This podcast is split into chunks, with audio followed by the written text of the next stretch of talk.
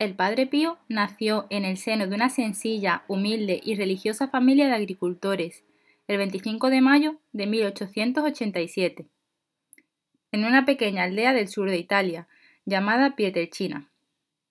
A la edad de 15 años hizo su ingreso en el noviciado de los frailes menores capuchinos, en la localidad de Morcone.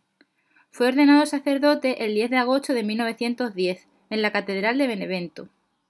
Ocho años más tarde, el 20 de septiembre de 1918, aparecieron visiblemente las llagas de nuestro Señor en sus manos, pies y costado izquierdo del pecho, haciendo del Padre Pío el primer sacerdote estigmatizado en la historia de la Iglesia.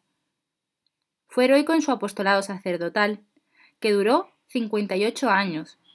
Grandes multitudes de todas las nacionalidades pasaron por su confesionario. Las conversiones fueron innumerables.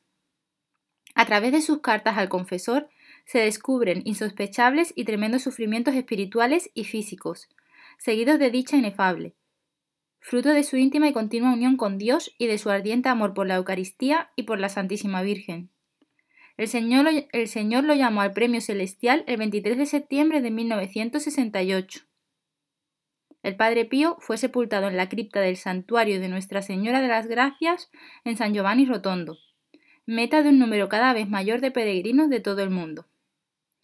Fue canonizado por Juan Pablo II el 16 de junio de 2002.